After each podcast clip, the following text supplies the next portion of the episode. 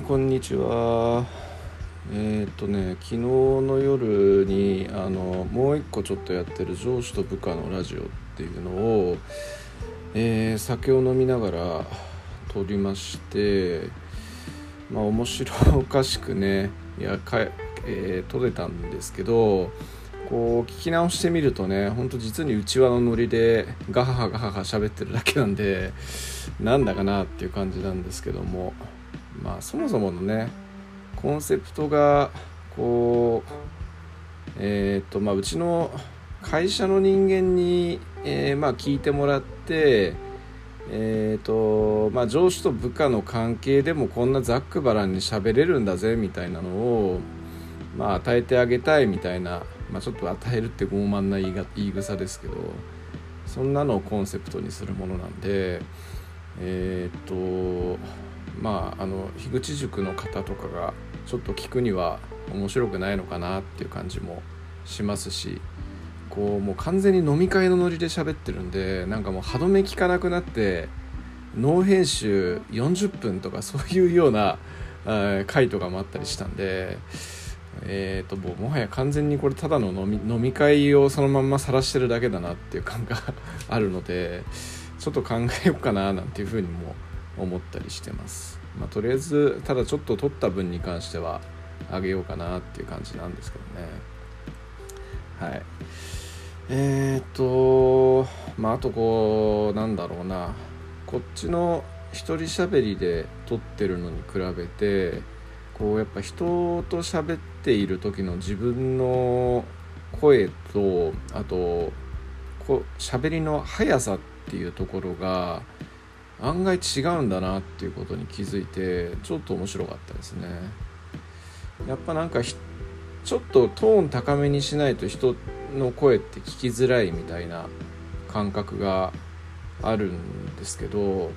えー、とだからちょっとやっぱここで喋ってる自分よりも声が高いなっていうのとあと早口だなっていうところ。なんなんなんでなんでしょうね。早口だと。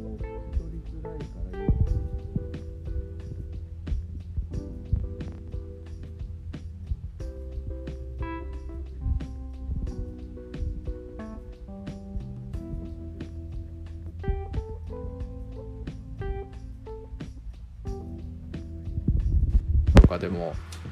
えー、あ好きなこと喋ってるとめっちゃ早口になるみたいななんかそういうねスラング的な言い草って最近よくありますけどなんだろうなやっぱ伝えたい情報っていうのがあるとこう焦るというかあもっと伝えたいもっと伝えたいみたいな感じで早口になってっちゃうっていうのがなんか人間心理にあるのかなっていう感じでちょっと思ったりしたって感じですね。うんまあそもそもこれアウトプットの練習で本当にやってる部分も大きいんでね。自分のこう喋ったのも聞き返したりっていうのはしてるんですけれども。うん。果たして成長してんのかなっていうね、まあ、そういう気づきがある時点でまあ成長の余地はあるっていう感じなんでしょうけれども。どうなんでしょうね。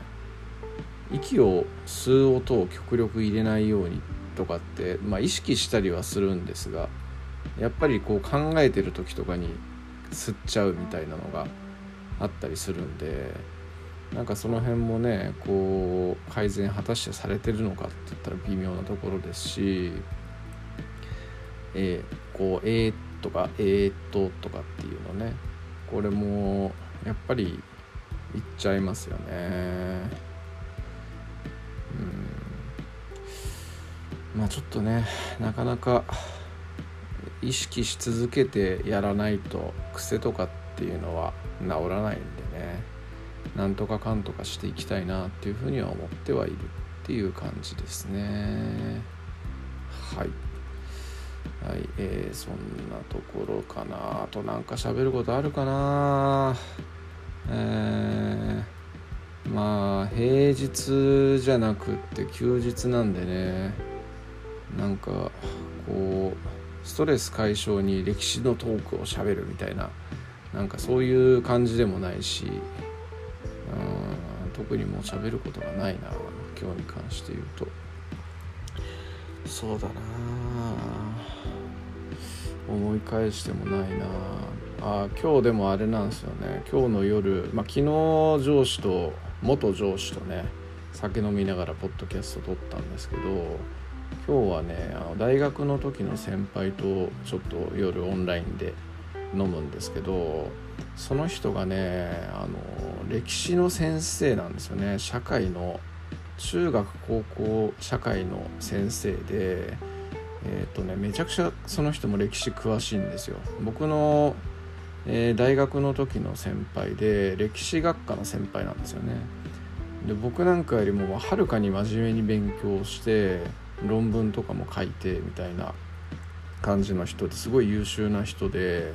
でかつ歴史知識とかあの、まあ、学校の先生やってるんでそういうその歴史の話を面白くしゃべるみたいなアウトプットの力も非常に強い人なんで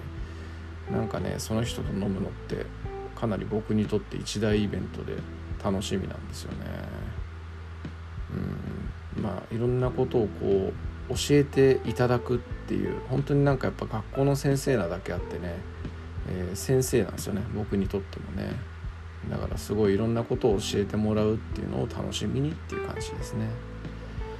いやその人な。僕の師匠になってくんないかな。本当。ねえ。なんかこう謝礼とか持ってって弟子にしてくださいみたいなこと言って弟子にしてくんないかな。なんかなやっぱ深井さんとか樋口さんのを見て見ているとっていうかまあ聞いているとねやっぱ上,、えーと、上司と部下の関係もまあいいんだけどこう師匠と弟子の関係っていうのもいいよなっていうふうに思いますね。特にまあ深井さんの弟子のその弟子育成論みたいなのって結構その仕組み化されてる部分もあったりしてねすげえなっていうふうに思いますしまあそれのねその弟子育成論の一環でやっていることを真似るっていう意味で僕ブログ始めたっていうところもあったりするんでねなんかまあ勉強になりますよね、ま、逆に樋口さんはもうほんとなんか昔ながらのえー、っと師匠と弟子というか、うん、先輩と後輩というかうんなんかそういう感じですよね。結構案外とすごい合理的な人でえー、っとねなんかあんまそういうえー、面白いですよね。合理的な人なんだけどけじめとかねそういうそのそういう部分とかっていうのは結構大事にされるっていうイメージもあったりしてなんか結構ねマサさんクビになりかけたことがあるみたいな話でラジオで聞きましたけどいやー樋口さん厳しいんだなと。僕、えー、樋口さんの弟子にはちょっとなったら多分1日とかでクビになりそうだななんていうふうに思ったりしましたね。だってマサさんなんてかなりあのねえ営業マンとしてちゃんとやってた人だし体育会系にでやってた人ですからねすごいきっちりしてる系の人っぽいですからね